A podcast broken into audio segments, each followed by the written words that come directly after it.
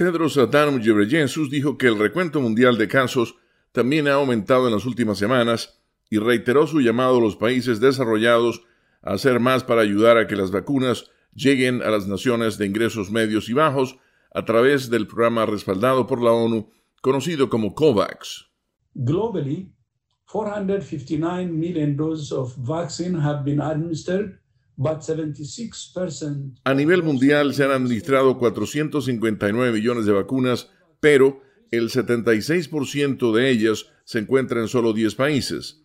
El éxito de COVAX está en riesgo debido a la demanda que algunos países de ingresos altos y medianos están imponiendo a la oferta mundial de vacunas.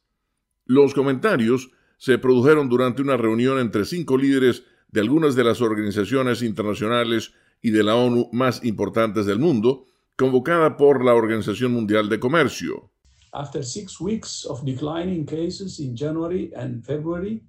Después de seis semanas de disminución de casos en enero y febrero, ahora hemos tenido cuatro semanas consecutivas de aumentos y la semana pasada el número de muertes incrementó por primera vez en siete semanas.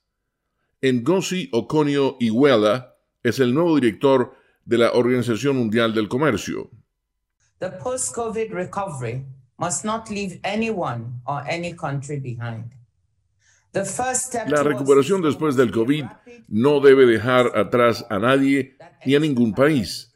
El primer paso hacia ese objetivo debe ser un rápido lanzamiento mundial de vacunas que ponga fin a la pandemia.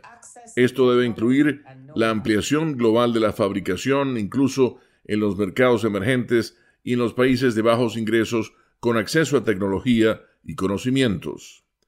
Leonardo Bonet, Voz de América, Washington.